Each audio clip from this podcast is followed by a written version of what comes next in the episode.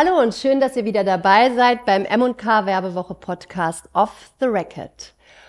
Heute geht's um Unternehmenskommunikation, interne, externe, die Transformation dieser. Und dafür habe ich mir zwei Experten ins Studio geholt. Die möchte ich jetzt kurz vorstellen. Das eine ist Joelle Loos-Neithardt. Hallo Joelle, schön, dass du da bist. Hallo. Und das zweite ist Gerd Schröder. Du bist CEO der mhm. Neidhardt und Schön Group, der Agentur. Ich begrüße euch beide herzlich. Schön, dass ihr da seid und mir ein bisschen was beibringt über Unternehmenskommunikation. So, Joelle, du bist Verwaltungsrätin der Neidhardt und Schön Group. Du bist CEO der Neidhardt Schön AG. Bevor wir einsteigen ins Thema, würde ich gerne ein bisschen was über Neidhardt und Schön Group wissen. Unsere Zuhörerinnen und Zuhörer wissen ja nicht unbedingt alle, wer Neidhardt und Schön ist. Joelle Los Neidhardt, du hast den Namen des Unternehmens in deinem Namen. Erzähl uns doch bitte mal einfach, was macht ihr im Unternehmen? Was ist eure Spezialität? Wo sind eure Sweet Spots? Mhm. Sehr gern. Also zuerst einmal danke vielmals, dass wir da heute in dem Podcast dabei sind. Mhm. Äh, Neidhardt und Schön Group ist ein Kommunikationsdienstleister und wir vereinen unter einem Dach drei spezialisierte Einheiten wo sich, wo Unternehmen im Bereich von der internen und externen Unternehmenskommunikation begleitet. Ähm, die drei Einheiten sind zum einen Neidhardt Schön, unsere Kommunikationsagentur, wo der Gerd mhm. ähm, äh, tätig ist. Wir stehen für Kreation, äh, Konzeption und Realisierung von Corporate Publishing, also in erster Linie Unternehmenspublikationen, digital, analog. Mhm wie Magazin, Kundenmagazin, Mitarbeitermagazin, Geschäftsbericht, mhm. Nachhaltigkeitsbericht. Das ist die eine Einheit. Die zweite Unit ist MMS Solutions. Mhm. Das ist ein Anbieter von Publishing-Systemen, wo man als äh, Software as a Service anbietet. Das sind eigentlich Redaktionssysteme, die man aus dem Verlagswesen ähm, kennt, wo wir adaptiert haben auf Bedürfnisse von Unternehmenskommunikation. Und es ist ganz ein anderes Geschäft. Es ist ein Produktgeschäft. Mhm. ist eigentlich ein ähm, Multiplikator, der interessant ist. Wir möchten das skalieren. Mhm. Und äh, haben dort auch den Markt erweitert, ähm, sind seit ein paar Jahren auch in Deutschland und Österreich, also in der Dachregion etabliert. Und seit kurzem haben wir ein Büro in Frankfurt mit den eigenen Leuten und werden den europäischen Markt erobern von dort aus. Sehr gut. Und die dritte Einheit, das ist eigentlich, woher wir kommen, wo wir vor vielen Jahrzehnten mit Neidot und Schön angefangen haben, das ist der Printbereich. Äh, unsere Printmanager beraten, ähm, begleiten und stellen sicher, dass alles rund um Print äh, bei unseren Kunden, unter anderem übrigens auch Agenturen, realisiert werden. Toll, vielen Dank. Das hätte ich natürlich nicht besser sagen können. Deswegen bin ich froh, hast du es äh, so schön erzählt. Jetzt äh, können die Zuhörerinnen und Zuhörer uns folgen. Und äh, beginnen wir mit der Unternehmenskommunikation, Gerd, mit ähm, der Transformation ähm, dieser. Die wurde ja, glaube ich, sehr beschleunigt durch Corona. Kann es sein? Hast du ähm, gemerkt, dass es dort einen Schock der Kunden gab, einen, äh, eine Beschleunigung durch Corona? Wie ist dir das so ähm, ergangen? Also ich glaube, es ist viel, was sich verändert hat kurz vor Corona. Ich meine, die Zeichen sind absehbar gewesen, dass es dann so per ähm, Mitte März dann quasi zugeschlagen hat, die Guillotine gefallen ist. Das ist äh, unerwartet schnell gegangen, aber wir haben uns vorbereitet. Wir haben AB-Teams gehabt, im Sinne von, dass wir klar haben, welche operative Service sicherstellen, wann würden die Leute ausfallen. Äh, solche Themen haben wir alles mhm. eigentlich aufbereitet, also vorbereitet und haben wir aufgesetzt gehabt. Das haben viele andere Unternehmen auch gemacht. Mhm. Aber dass es dann gerade so in der Form gekommen ist und dass der beschlossene Lockdown uns dazu gebracht hat, zum die bleiben, das hat uns vor allem prozessual mal vor große Herausforderungen gestellt. Und nicht nur uns, sondern auch unsere Kunden. Ja, genau. Also am Schluss sind es unsere Kunden gewesen, die dann angerufen haben, ja, ist das sichergestellt? Und wir sind wohlverstanden am Anfang oder nein, in der Mitte von einer Saison gewesen. Also ja. das heißt, unsere traditionelle Saison unser Saisongeschäft in der Geschäftsberichterstattung mhm. ist eigentlich Januar, Februar, März, wenn die Zahlen von der Jahresabschluss verarbeitet werden. Und dann ist natürlich die erste Sorge, ist die, halte ich meinen Stichtag ein? Kann ich als Unternehmen und das sind börsenkotierte Unternehmen, die eine entsprechende Pflicht haben, auf Stichtag zu publizieren. Kann ich das gewährleisten? Könnt ihr als Dienstleister das gewährleisten? Und es gibt nur eine Antwort. Und die heißt ja. Und dementsprechend ist man dort natürlich äh, sehr oft dann angegangen worden, kontaktiert worden von den Unternehmen.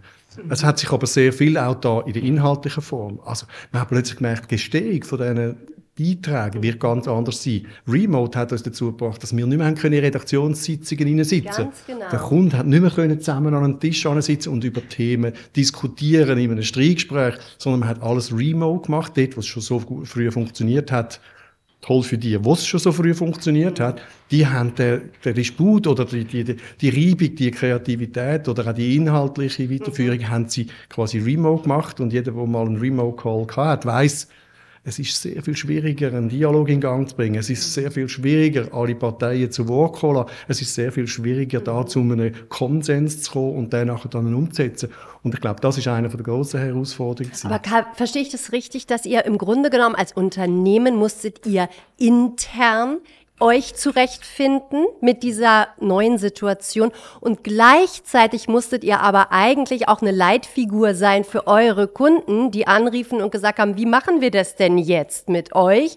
Wie machen wir das mit unseren eigenen Kunden nach außen? Also ich glaube, ihr hattet da schon eine war eine Schaltzentrale eigentlich für eure Kunden, aber ihr musstet gleichzeitig auch intern gucken, wie machen wir es denn jetzt eigentlich? Ja, ne? absolut. Also es ist wirklich so gewesen. Wobei, ich muss schon sagen, es ist ähm, eigentlich der Moment im letzten März, wo der Lockdown kam, ist, ist eigentlich ein Moment, wo uns recht stolz macht, weil klar hat man es gewusst, es hat sich irgendwie angebahnt gehabt und wir haben wieder gesagt, hat auch so A, B ähm, Teams aufgestellt gehabt, aber es ist ja wirklich von einem Tag auf den anderen gekommen und wir haben ähm, immer schon Freude an IT gehabt, wir sind relativ gut ausgestattet, wir haben auch äh, Tools wie Slack und so vorher schon länger im Betrieb gehabt, aber es ist auf einen Schlag sind die Leute, also, oder das Team so solidarisch geworden, die haben ja ihre Autos geholt, die, die Autos haben, und haben ihre Gespönli, äh, die grossen Screens und ergonomische Stühle heimgebracht und haben sich innerhalb von einem Tag sind wirklich alle funktionsfähig gewesen von daheim aus. Und das, ja, absolut. Aber es ist auch so eine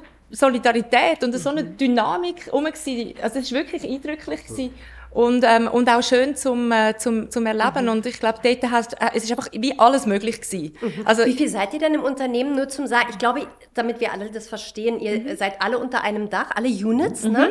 Genau, äh, ich war 70 Leute. 70, ah, ich durfte mhm. nämlich mal bei euch vorbeischauen mhm. äh, vor Jahren und da ist mir das schon so aufgefallen, wie, wie kompakt das Ganze ist. Dieses Haus ist voller Kreativität und, äh, und Leben und äh, ihr habt alle Units unter einem Dach vereint. Ne? Genau. Ne? Genau, und dadurch ist es natürlich dann wahrscheinlich wie in einem Bienenkorb zugegangen. Jeder hat jedem geholfen, irgendwie die Sachen nach Hause zu transportieren oder irgendwie, äh, bevor man dann mit Maske ins äh, Homeoffice gegangen ist, irgendwie noch schnell zu gucken, wie machen wir das alles.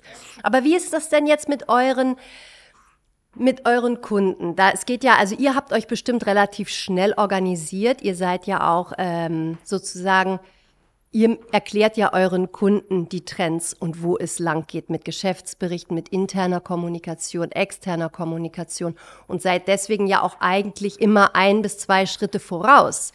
Ähm, und deswegen denke ich, Digitalisierung und all das hat ja bei euch alles schon längst stattgefunden.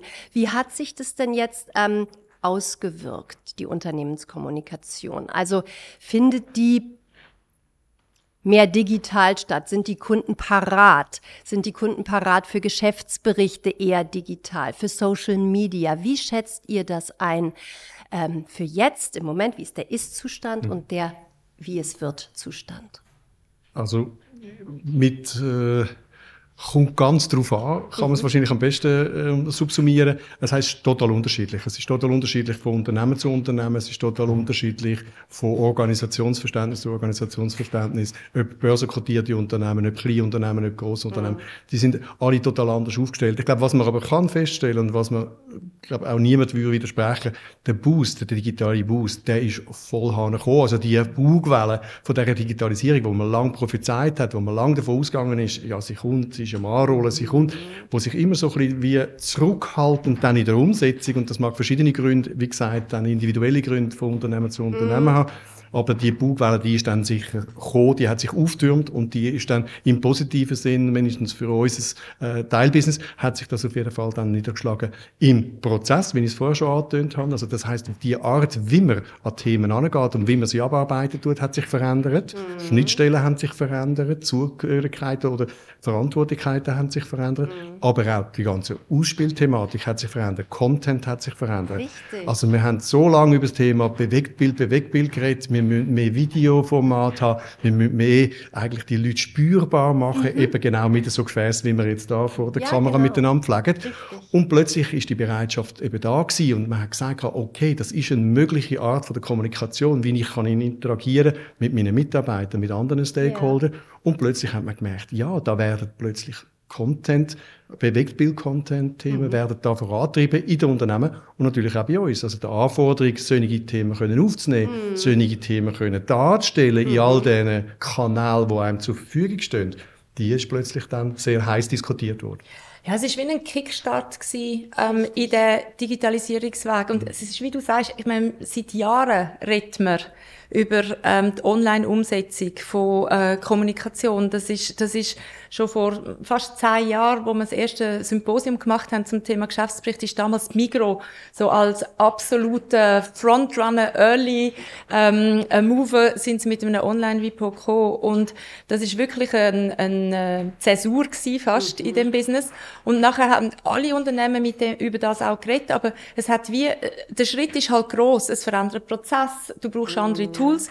Und wenn es nicht wirklich muss, dann äh, schiebt man es vielleicht ein bisschen vor sich her. Und jetzt plötzlich hast du müssen. Ja. Extern von niemandem erwartet, pusht von dem, von der Corona-Pandemie. Ja. Und es wird sehr spannend sein jetzt. Also wir sehen es ja nur schon in dieser Saison, wie viel mehr online geht. Aber ich, ich bin richtig gespannt, was wird passieren, wenn wir in einem Jahr wieder würden da sitzen. Mhm. Ja, also da, da, dann setzen wir uns doch einfach in einem Jahr nochmal ja, zusammen genau. und reden genau darüber. genau. Aber du hattest eben vorhin schon mal angedeutet, dass es euch eigentlich, die Corona-Pandemie hat euch eigentlich auch im Unternehmen einen Boost gegeben und hat euch eigentlich nicht nach hinten geworfen. Also ich meine, viele Unternehmen leiden ja während der Corona-Krise und so weiter, aber du hast gesagt, dass es euch eigentlich ein Glück recht gut geht.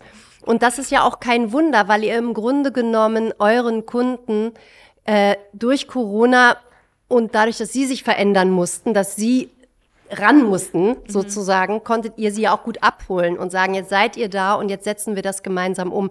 Wie ist denn das zum Beispiel in der Agenturarbeit bei dir, wenn du ähm, jetzt, wenn die Kunden Bewegtbild wollen, wenn die Kunden, sagen wir mal, in einem die interne Kommunikation verändern wollen äh, und nicht mehr einfach ein, ein, Magazin für ihre Mitarbeiter rausbringen wollen, sondern online und äh, mit Bewegtbild. Seid ihr dafür am Start? Habt ihr äh, die Möglichkeit, Videos zu produzieren? Und wie gestaltet sich das Ganze in der Corona-Krise mit Maske?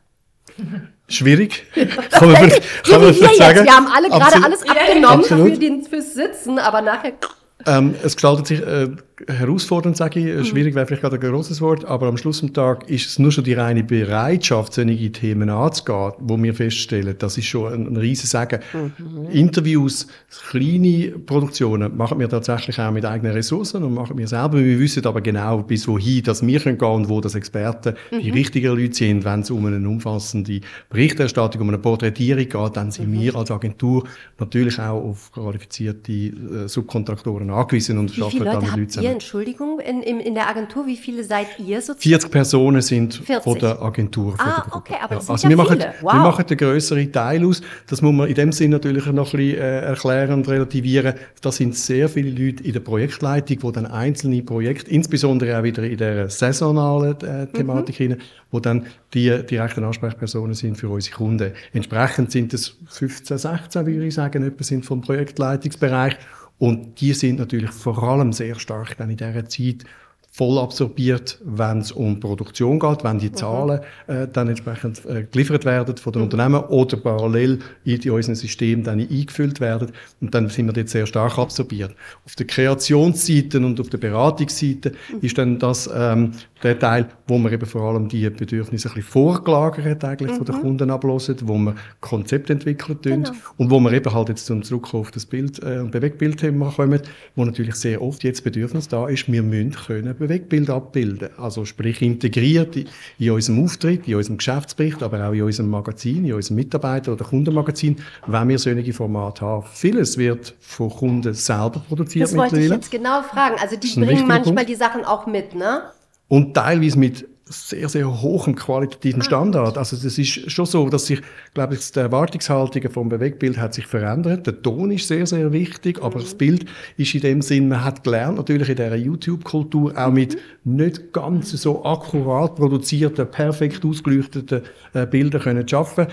Da hat sich sicher viel verändert, aber wir stellen fest, dass sehr viel gutes Material rum ist. Also keine Medien, äh, Bilanz-Medienkonferenz oder keine Mitarbeiter-Meetings mehr, die stattfinden, wo es dann noch haben können stattfinden, wo nicht dann schon Bewegtbild eigentlich produziert worden ist, mhm. wo man entsprechend das dann schneiden kann mhm. und schneiden ja, tut super. und entsprechend so parat Aber das macht ihr dann auch, ne? Also schneiden und so, das ist alles in eurem Agenturportfolio enthalten, ne? Das Absolut. Also dort auch wieder das Thema, wir wissen genau, bis wohin dass wir äh, die mhm. Richtigen äh, sind, was den Content betrifft und ab wo dass es ein professionelles Studio braucht. Ich denke, das äh, muss man sich dann auch bewusst sein, was für Inhalte äh, sind realistisch, dass wir die als wertschöpfungskette Agentur bringen und wo dass wir mit äh, mhm.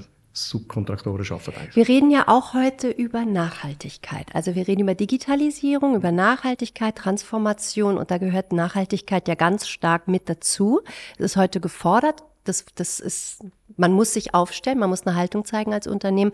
Vielleicht, Joel, kann ich dich da mal so ein bisschen fragen, innerhalb der, der, der Zeit von Neidhardt und Schön und wie würdest du sagen, seid ihr aufgestellt in Sachen Nachhaltigkeit jetzt erstmal im Unternehmen für eure eigenen ähm, äh, Mitarbeiter und äh, euer Purpose, eure Haltung? Was kannst du dazu sagen?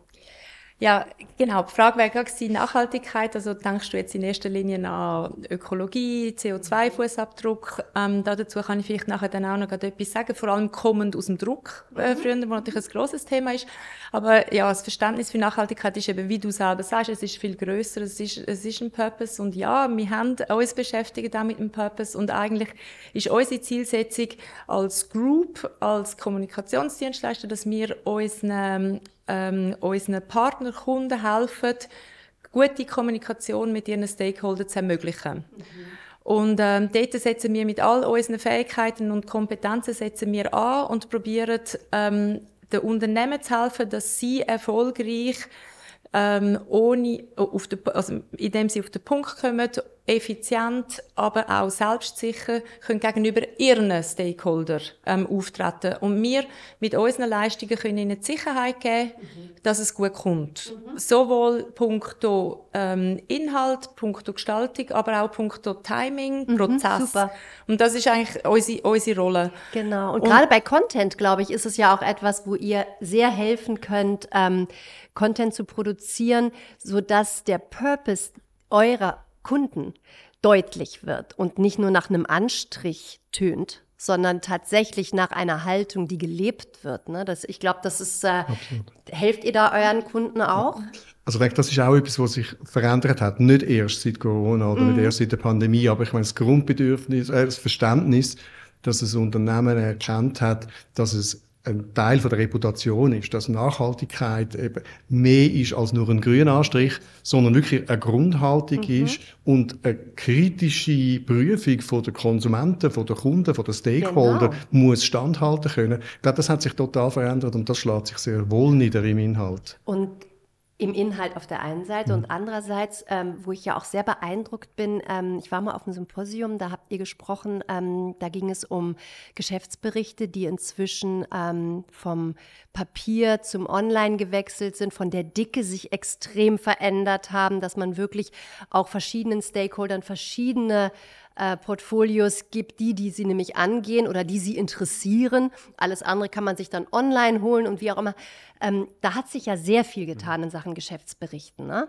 Ähm, merkt ihr das auch, dass die Kunden das auch wünschen und wollen, dass das nicht immer so ein 200-Seiten-Bericht ist, der dann irgendwie an Tausende von, von Leuten rausgeht? Ja, absolut. Also Bilanzmedienkonferenzen, die nicht mehr physisch stattfinden, mhm. oder auch Vollversammlungen, Aktionärsversammlungen, die nicht mehr physisch stattfinden, haben schon gesagt, da hat ein Paradigmenwechsel nur schon stattgefunden von der Logistik her. Ja. Es macht keinen Sinn, solche Biegen äh, von Geschäftsbericht parat machen, wenn niemand äh, kommt. Also in dem Sinn, das hat sich sicher teilweise äh, schon sehr stark verlagert. Eine von unseren meistgefragten Fragen ist die, ja, welchen Inhalt soll ich noch über welchen Kanal, Kanal quasi ja, ausspielen? Gut, Wie genau. soll ich ihn aufbereiten? Und das hat sich total verändert. Die digitalen Kanäle hat man natürlich Möglichkeiten mit Interaktion von einer Wesentlichkeitsmatrix oder mit anderen Themen, äh, ein Businessmodell äh, können eben halt zeigen und entsprechend auch also soll ich sagen, ähm, verständlich darstellen und genau. einfach auch können didaktisch aufzubereiten. Ja, und auch, auch, auch, so interessant, dass man dabei bleiben will. Absolut. Weil ich, ich, Geschäftsbericht, ich bin ja überhaupt nicht vom Fach, ja.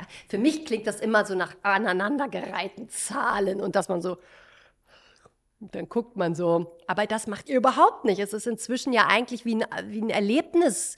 Äh, sich das anzuschauen, was hat ein Unternehmen übers Jahr zusammengetragen, was hat es gemacht, wo ist es, wo ist es gut gelaufen, wo, und das kann man ja wahrscheinlich inzwischen ganz anders aufarbeiten, so dass es wirklich mhm. so ist, dass man es lesen möchte oder anschauen möchte, je nachdem. Da fließt eben das Thema Nachhaltigkeit jetzt als mhm. großes Thema genau. eben sehr stark inne. Früher ist es eigentlich ähm, Pflichterfüllung gewesen, dass man Bericht erstattet hat über das vergangene Jahr.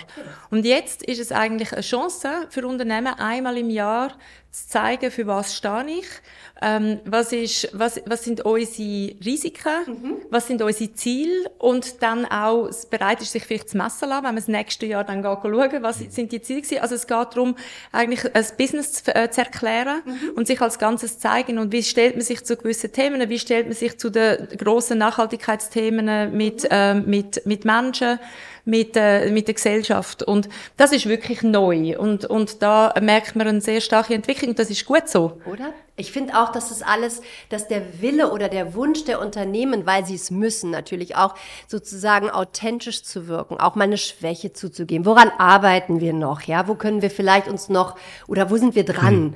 Dass nicht alles immer so von oben nach unten transportiert wird, sondern eigentlich so auf Augenhöhe. Ne? Also es, ist sicher das Thema Transparenz. Also mhm. man will tatsächlich transparenter sein und man lädt sich bis zu einem gewissen Grad. Das gilt nicht für alle Unternehmen mhm. aus verschiedenen Gründen, aber viele Unternehmen wollen sich bewusst eigentlich in die Karten äh, schauen lassen und wollen eigentlich die Transparenz und wollen sich messbar machen, das ist ein wichtiger äh, Punkt. Man wird auf zweifache Art und Weise messbar, also im Sinne von, das Unternehmen weiß auch zum Beispiel von einem Online-Geschäftsbericht, was wird wirklich angeschaut und gelesen. Da sind wir so ein bisschen in dem Content-Marketing-Bereich. Ich weiß plötzlich, was meine Stakeholder tatsächlich konsumieren. Also ich kann Inhalt durch das natürlich anfangen messen und optimieren. Und ich kann natürlich auch Themen, die ich will vermitteln, kann ich ganz gezielt mit offenbar den Mechaniken, die funktionieren, kann ich die natürlich entsprechend aufbereiten, Storytelling-Elemente etc. Auch das ist sehr stark abhängig davon, was will ich als Unternehmen? Ist es für mich nur das Erfüllen von Vorgaben, die durch eine Börsenaufsicht quasi äh, mir vorgegeben sind? Oder ist es so, dass das wirklich ein Teil von meiner Identität soll und kann sein, kann das eine Broschüre sein, wo auch mein Unternehmen im Sinne von wirklich Unternehmensbroschüre äh, zeigt. Also unter uns gesagt, äh, es gibt fast kein Unternehmen, wo ich nicht reingegangen wo mir eine Broschüre angelegt wird. Das ist unsere Unternehmensbroschüre. Es ist nicht mehr ganz aktuell, äh, aber wir haben im Moment nur die. Das ist unsere Realität. Und bei einem Geschäftsbericht ist man natürlich in einer Kadenz gebunden an das Jährliche.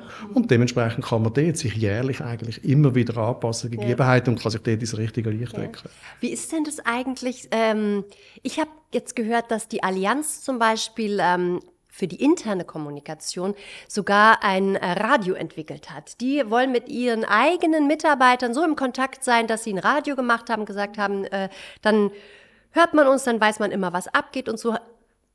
Ist es auch so, dass Kunden teilweise bei euch anrufen oder mit euch kommunizieren und sagen, wir stellen uns so und so etwas vor, wir wollen ganz nach vorne, wir wollen was ganz Neues ausprobieren, könnt ihr uns da zur Seite stehen? Gibt es sowas auch? Oder ist es eher andersrum, dass ihr immer sagt euren Kunden, was neu ist und was man machen kann? Also gerade im Mitarbeiterbereich, glaube ich, da sind die Unternehmen sehr wohl bereit, einen Schritt weiter zu gehen. Also man hat oftmals so ein bisschen Dornrösli da sein von einem gedruckten Mitarbeitermagazin. Das ist mehr oder weniger genutzt worden. Und man merkt, und das ist natürlich wieder durch die Pandemie beschleunigt, man merkt, wir wollen näher, oder wir müssen sogar ja. näher unsere... Absolut, ne? wir, wir müssen näher. Und zwar nicht nur näher mit Einzielern, wo ich kann über diverse Kollaborationstools kann spielen, sondern wir müssen auch wieder qualitativ, emotional emotional näher an unsere Mitarbeiter an, mhm.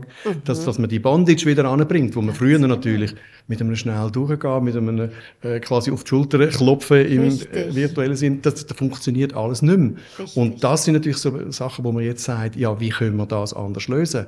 Und da kann durchaus so ein Radio kann ein Thema Beispiel, sein. Ja. Ist natürlich dann wahrscheinlich jetzt contentmäßig Königsdisziplin, wo dann immer auch entsprechende Ressourcen werden muss. zur Nein, Verfügung ja gestellt genau. werden müssen. Mhm. Aber da kann, kann, man auf jeden Fall in dem Bereich schaffen. Was wir dort in dem Zusammenhang auch feststellen, ist, dass Kollaboration mit den Mitarbeitern selber, dass der Mitarbeiter zum Autor wird. Aha. Das ist natürlich auf dem digitalen Kanal sehr, sehr gut möglich. Also wir stellen dort Möglichkeiten, eine Plattform parat und plötzlich wird Mitarbeiter oder eben mehr als nur der HR-Kanal mhm. oder als äh, der Kommunikationskanal werden Mitarbeiter eigentlich dann zu, äh, zu, zu einer wirklichen Share dort rein und können sich dort rein verwirklichen was? und kommunizieren mit anderen Mitarbeitern. Ja, was aber auch zur Bindung beiträgt, oder? Absolut. Eines Unternehmens. Wenn, wenn, wenn die Mitarbeiter sich plötzlich sozusagen wie fühlen, wie als wären sie ein Teil vom Sprachrohr des Unternehmens. Ne? Ja, und es ist, ein, also es ist eine wichtige Funktion, gerade zu dem Zeitpunkt, wo man sich eben nicht kann sehen, wo man sich nicht kann austauschen, kann, dass man auch ähm, Aspekte kann ins Spiel bringen für alle anderen Kollegen, die das niemals würden mit äh, mitkriegen. Also das ist sicher auch eine weitere Entwicklung von dieser kollaborativen Zusammenarbeit, wo man, wo vielleicht vor Corona schon eher noch ein bisschen technischer Natur war.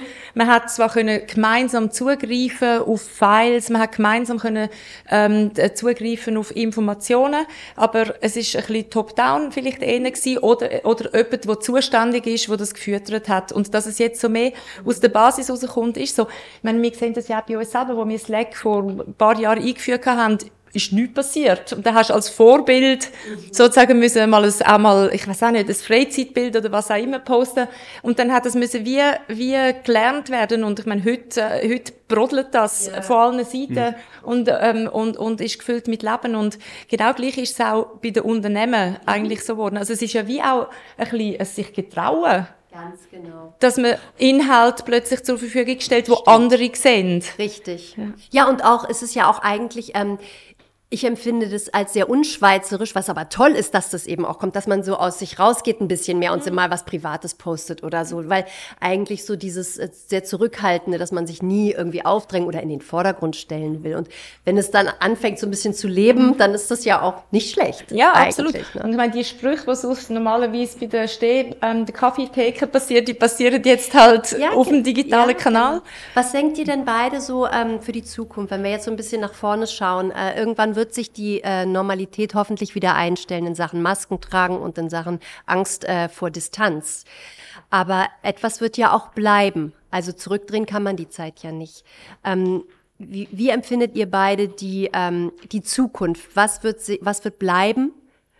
Was wird sich wieder zurückentwickeln oder zur Normalität entwickeln? Also ich kann es an eine, an eine Hoffnung knüpfen, die Frage. Ähm, ich hoffe, dass das Beste aus beiden Welten bleibt. Mhm. Und ich glaube, es sind sehr viele neue Sachen sind entstanden und, oder sind eben energischer vorangetrieben worden in den letzten paar Monaten. Und ich hoffe, dass sehr viele Sachen werden bleiben. Es macht absolut Sinn, dass ich für ein Zwei-Stunden-Gespräch nicht irgendwo ins europäische Ausland fliege oder dass ich äh, eine dreistündige Zugfahrt in die Westschweiz mache. Ich liebe die Westschweiz, äh, will ich gar nicht in Frage stellen. Aber das sind so Sachen, wo ich muss sagen, so Sachen können wir sehr gut remote in Zukunft lösen. Haben wir ja so ein bisschen ähnlich erlebt auch, was bei der Bankenkrise passiert ist, 2008 0809, äh, wo plötzlich viel weniger geflogen worden ist, viel weniger Meetings stattgefunden haben. Dort ist mehr ein monetärer Hintergrund gewesen, jetzt ist es vor allem halt ein pandemischer Hintergrund. Aber solche Themen finde ich natürlich sehr, sehr spannend, dass wir das weiter nutzen können. Der ganze digitale Bereich, glaube ich, ist enorm wichtig und richtig.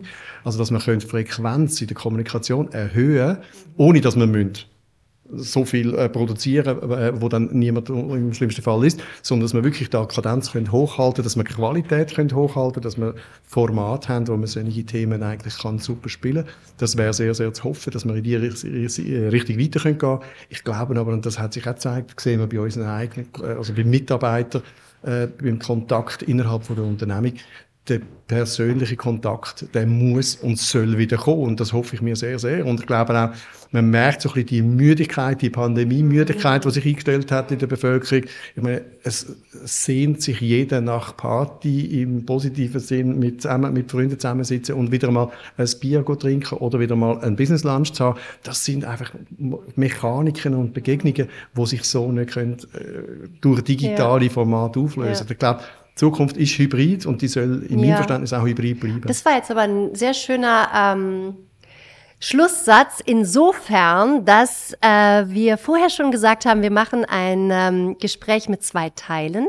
Wir haben euch zusammen hier und im zweiten Teil werde ich mit Joel nochmal über das Unternehmen Neidhart Schön sprechen und über ähm, Generation Töchter und über ähm, die Zukunft des Unternehmens. Und deswegen würde ich sagen, wenn es für euch stimmt, dass äh, ich mich herzlich bei dir bedanke, Gerd, für die Zeit, die du dir genommen hast und dass wir jetzt sozusagen schwenken und unter Frauen noch ein bisschen über das Unternehmen an sich reden. Gerne. Gut, wunderbar. Vielen Dank, Gerd. Danke dir, immer. Dann machen wir das so, dass wir jetzt kurz äh, einen Schnitt machen. So, Joel, jetzt sind wir noch zu zweit übrig. Ich wollte dich gern noch mal kurz für mich alleine haben. Ich wollte gern noch mal mit dir über euer Unternehmen sprechen. Und zwar bist du ja tief verankert als eine Neidhart in Neidhart und Schön.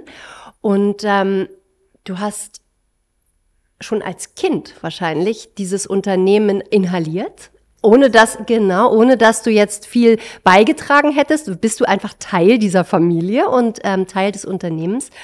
Und ähm, mich würde mal interessieren, wie du sozusagen deine ersten Erinnerungen an dieses Unternehmen, dein Großvater, wenn ich mich recht erinnere, hat das ja 1935, ist das entstanden. Ähm, da warst du noch nicht auf der Welt, aber wie du das empfunden hast als Kind und wie du so reingewachsen bist. Mhm.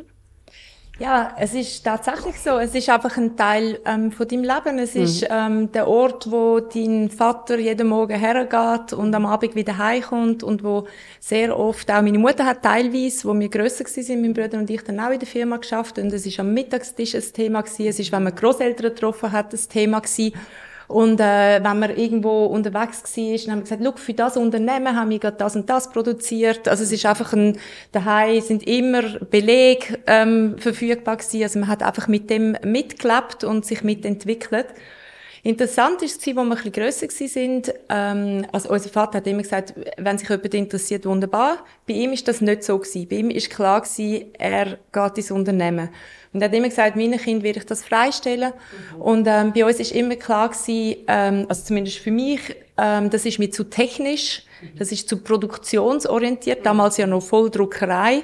Genau. Ähm, und es ist mir zu sehr in der Schweiz. Ich habe immer in die große Welt raus, weil mich hat Marketing interessiert, mich hat äh, Konsumgüter interessiert. Und von dort her ist eigentlich für mich immer klar gewesen, dass ich, ähm, das Unternehmen wird in meinem Leben nicht so eine große Rolle spielen. Ganz anders bei meinem Bruder, der dann auch entsprechend das Studium gewählt hat.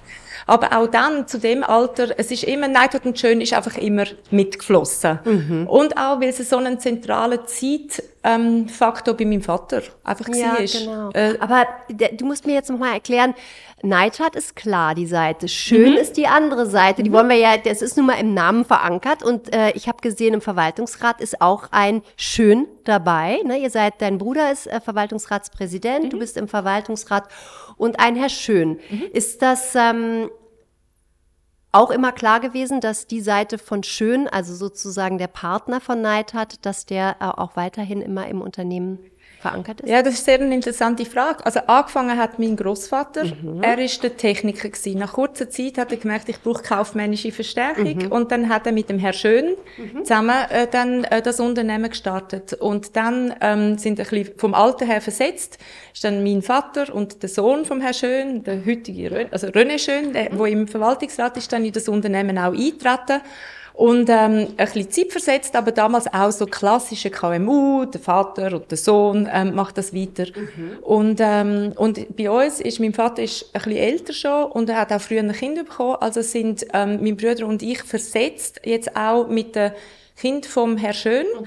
wo ähm, um die 30 sind mhm. heute und äh, dort weiß man noch nicht, ob sie sich werden für das Unternehmen interessieren oder nicht.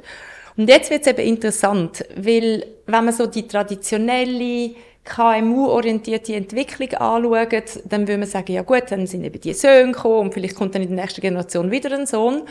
Aber wir haben zwei Herausforderungen. Das eine ist, ist dass, ähm, also allein auf unserer Seite, mein Bruder und ich haben fünf Kinder miteinander. Mhm. Der, ähm, und auf der Seite schön gibt es jetzt im Moment noch keine äh, nächste Generation Kind. Das kann aber alles noch kommen. Mhm. Und plötzlich reden wir jetzt von einer, von einer Anzahl Menschen, das sind mhm. elf, die irgendwo mit dem Unternehmen etwas zu tun haben. Ja. Und früher sind es nur zwei Personen, gewesen, ja. die gestartet sind. Mhm. Und äh, wie gehen wir um mit dem? Und in der, im Hinblick auf ähm, Zukunft haben wir gesagt, äh, unsere Kinder, wer sich interessiert, wunderbar und qualifiziert, aber es muss nicht sein. Und so haben wir uns ja vor äh, zweieinhalb Jahren entschieden, dass wir zum ersten Mal in der Firmengeschichte eine externe Person, der Reto Schneider, als Gruppen-CEO ähm, einsetzen ja. und eigentlich uns auf der Familienseite professionalisieren. Wir haben eine Familienversammlung, wir haben eine eigene Strategie gemacht. Wir tun alle unsere Jungen, die 20 sind, mhm. dürfen mit ähm, ab Familienversammlung, dass sie einfach inhaltlich die Firma kennenlernen. Und das ist so anders wie das, was ich erlebt habe. Ich bin, ich habe im Familienleben, im Alltag die, äh, äh, Firma in der DNA, in, in, weil es einfach so prägend war. Aber wir haben nicht so viel über strategische Herausforderungen, wo stehen wir in fünf Jahren, das ist weniger das Thema gewesen. Und das möchten wir jetzt wirklich anders ähm, anführen, indem die Jungen eben auch wirklich bei diesen Fragestellungen, bei diesen zentralen Fragestellungen auch mit involviert werden. Und vielleicht, wenn sich dann jemand interessiert und der Weg einschlagen ist es vielleicht weniger zufällig. Ja. Genau. Ähm, und das ist, das ist so ein bisschen die Idee. Und wir müssen ja auch wie sicherstellen, dass das Unternehmen, wir sind ja nicht so groß. Mhm.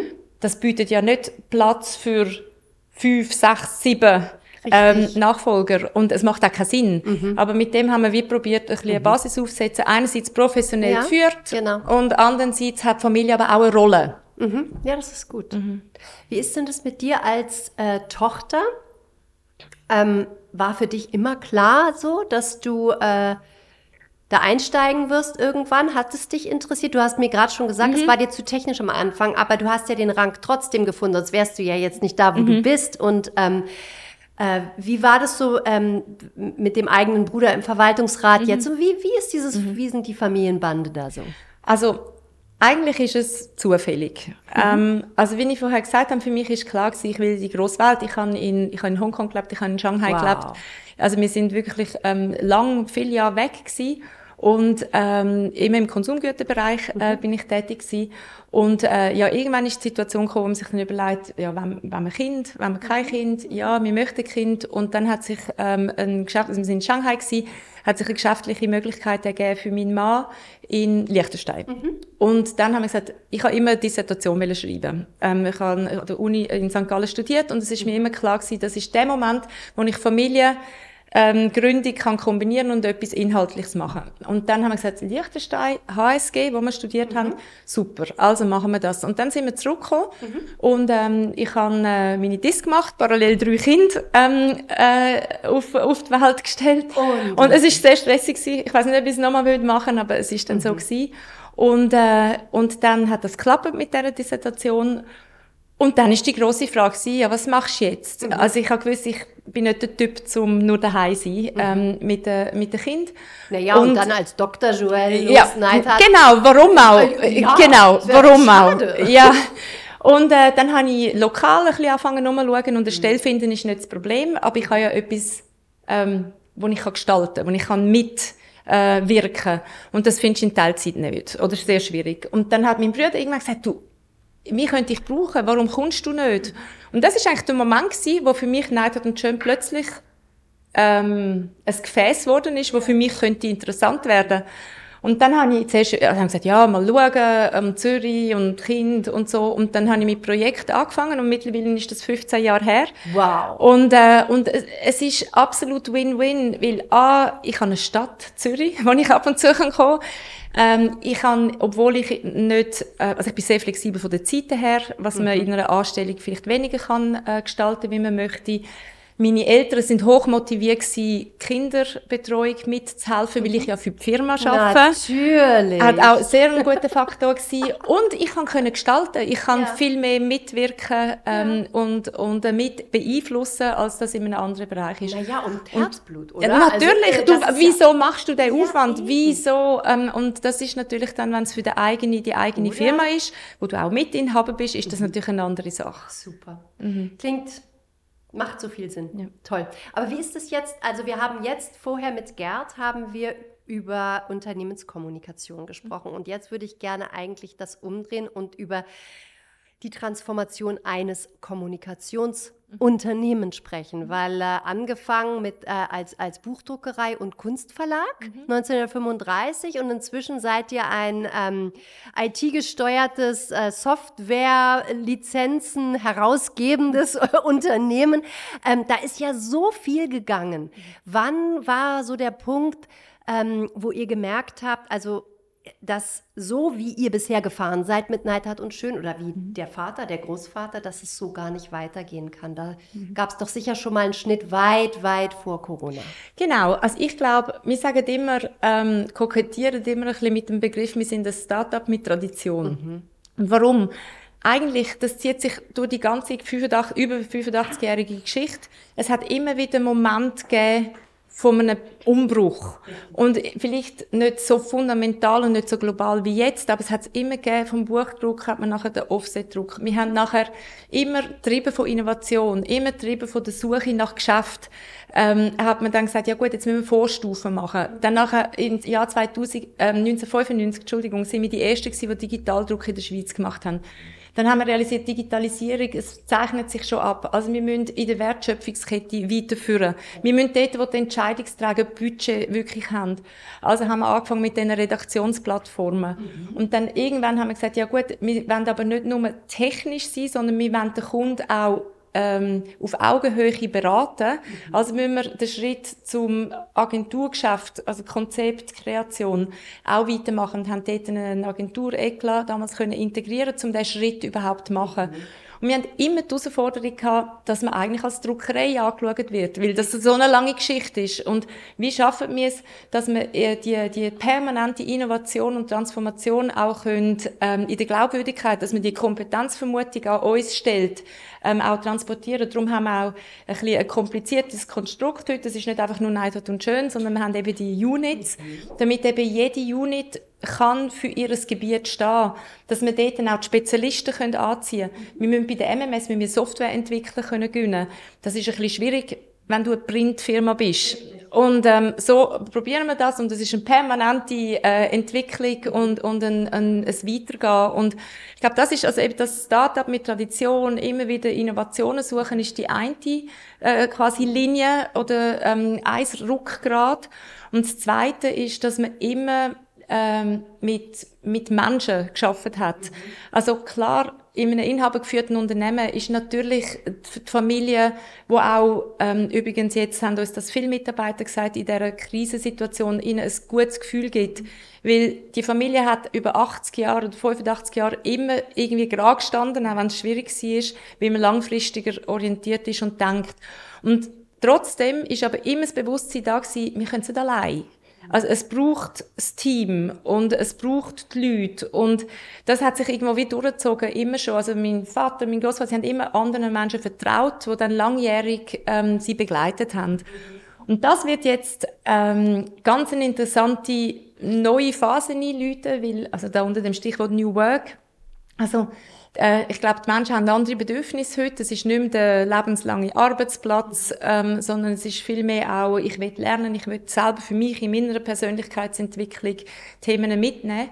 Und äh, wir müssen ja mit dem auch wie umgehen. Also müssen wir uns als Unternehmen auch da wieder weiterentwickeln und Gedanken machen, wie können wir interessant bleiben, wie können wir Möglichkeiten geben. Jetzt haben wir mit Deutschland natürlich eine spannende, spannende Möglichkeit, wo man jetzt auch unsere Schweizer Mitarbeiter, die plötzlich in einem deutschen DAX-Konzern vor 80 Leuten müssen präsentieren in einem Teppich-Etageraum. Das sind natürlich Sachen, wenn du das willst und suchst, ist das toll. Und äh, so probieren wir äh, jetzt auch mit, äh, wir, werden unsere Büro wieder ein bisschen umgestalten und hoffen, dass wir das miteinander äh, können so durch die nächste Phase ziehen. Ja, das hätte ich nämlich jetzt gefragt, damit ihr auch für immer in eurer Tradition des Start-ups mhm. ähm, mit Tradition bleibt, müsst ihr euch ja tatsächlich immer wieder oder wollt ihr auch immer wieder neu erfinden. Mhm. Und ähm, jetzt ist Corona und jetzt war das natürlich eine, ein, das habt ihr ja gut gemanagt, mhm. darüber haben wir gerade mhm. gesprochen. Wie empfindest du die Zukunft? Wo siehst du euch? Ähm, in der Entwicklung? Was wird als nächstes passieren? Wo geht Kommunikation hin? Wo geht Unternehmenskommunikation hin? Wo könnt ihr euch noch mit erweitern oder sogar Trends setzen? Mhm. Ähm, ja, wir haben vorher ja auch kurz über die, die digitalen Möglichkeiten äh, mhm. geredet und ich glaube, ähm, für unser, unser Gebiet, wo wir daheim sind, ist, ist Unternehmenskommunikation. Trotzdem findet aber relativ eine starke Konvergenz mit Marketing mhm. statt, weil einfach das Bespielen von meinen Vorteilen ähm, One Way eigentlich nicht mehr so gewünscht ist und wirklich die Interaktion und Dialog im Vordergrund steht. Und wir glauben schon, dass ähm, eine Verheiratung von Unternehmensinhalt, den ich transportieren will, mit pushen in die Kanäle, mit, ähm, mit ähm, Reichweite erweitern, wo man eigentlich mehr aus dem Marketingbereich kennt, das verheiratet sich stark. Und unsere ähm, Entwicklungen werden sich auch stark damit befassen, wie können wir den Unternehmen helfen, die mit viel Geld und Herzblut entwickelten Inhalt zu verwerten. Dass es nicht einmal, also Geschäftsbericht, man macht mit wahnsinnigem Aufwand, einmal es wird veröffentlicht und niemand mehr schaut es mehr an ist schade. Also wie können wir den Unternehmen helfen, die wertvollen generierten Inhalte, egal ob es Bewegtbildelement ist oder Textelement ist oder Bildstrecken, mehrfach zu nutzen. Und zwar auch der Unterne am CEO geben, dass er sich auch mit dem präsentiert, den Mitarbeitern weitergeben, dass es ein bewusster Prozess ist, äh, die wertvollen Inhalte zu nutzen. Da passiert mhm. viel. Ja, das klingt ganz interessant. Und wie ist das jetzt so als Abschluss, würde ich gerne nochmal, wir haben mit der Familie angefangen mhm. und wir, wir schließen auch mit der Familie. Du hast selber Kinder. Ähm, wie siehst du das mit deinen Kindern und Neidhart und Schön? Hast du irgendwie Möchtest du gerne das oder wünschst du dir, dass ein, eins von deinen Kindern auch ins Unternehmen kommt oder lässt du das denen völlig frei? Wie, wie sieht es da bei euch in, am Frühstückstisch aus? Äh, also absolut komplett frei. Ja. Und ähm, was, was ganz sicher ist, ist, dass auf jeden Fall alle, welchen Weg auch sie immer werden mhm. einschlagen, ähm, dass sie in die Welt gehen. Also sie sollen losgelöst von, von, von Neidhardt und Schöm, von der Schweiz, mhm. sollen sie ihren Weg ähm, gehen. Alle drei sind im Ausland, ähm, jetzt auch schon während, ähm, ja. während der Gymnasiumszeit, sie zwei in den USA, einen in England. Sie müssen die Welt erobern, sie müssen dort ihren Weg finden und was ihnen zusagt. Und ja, sollte sich jemand interessieren von diesen drei, sind zwei Buben und ein Mädchen. Mhm. Wunderbar. Ähm, äh, ganz toll, aber es ist komplett offen.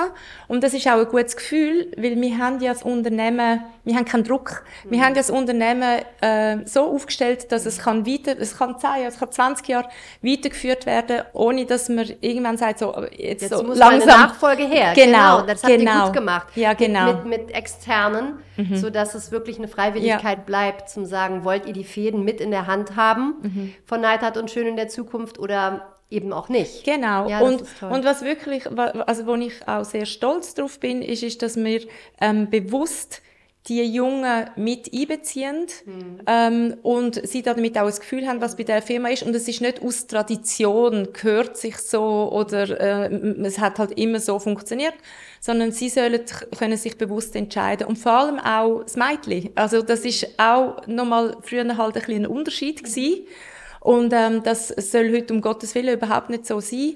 Und alle haben, mein Sohn hat auch eine Tochter und einen Sohn, und alle haben die gleichen Informationen. Mhm. Und äh, mal schauen. Ja, das bleibt spannend. Ja. Neidhardt und Schön bleibt auf jeden Fall spannend und ein Startup mit Tradition. Ich danke dir herzlich, Joel. Das war wirklich ein sehr, sehr interessantes Gespräch. Dankeschön. Danke, Anne. Vielen Dankeschön. Dank.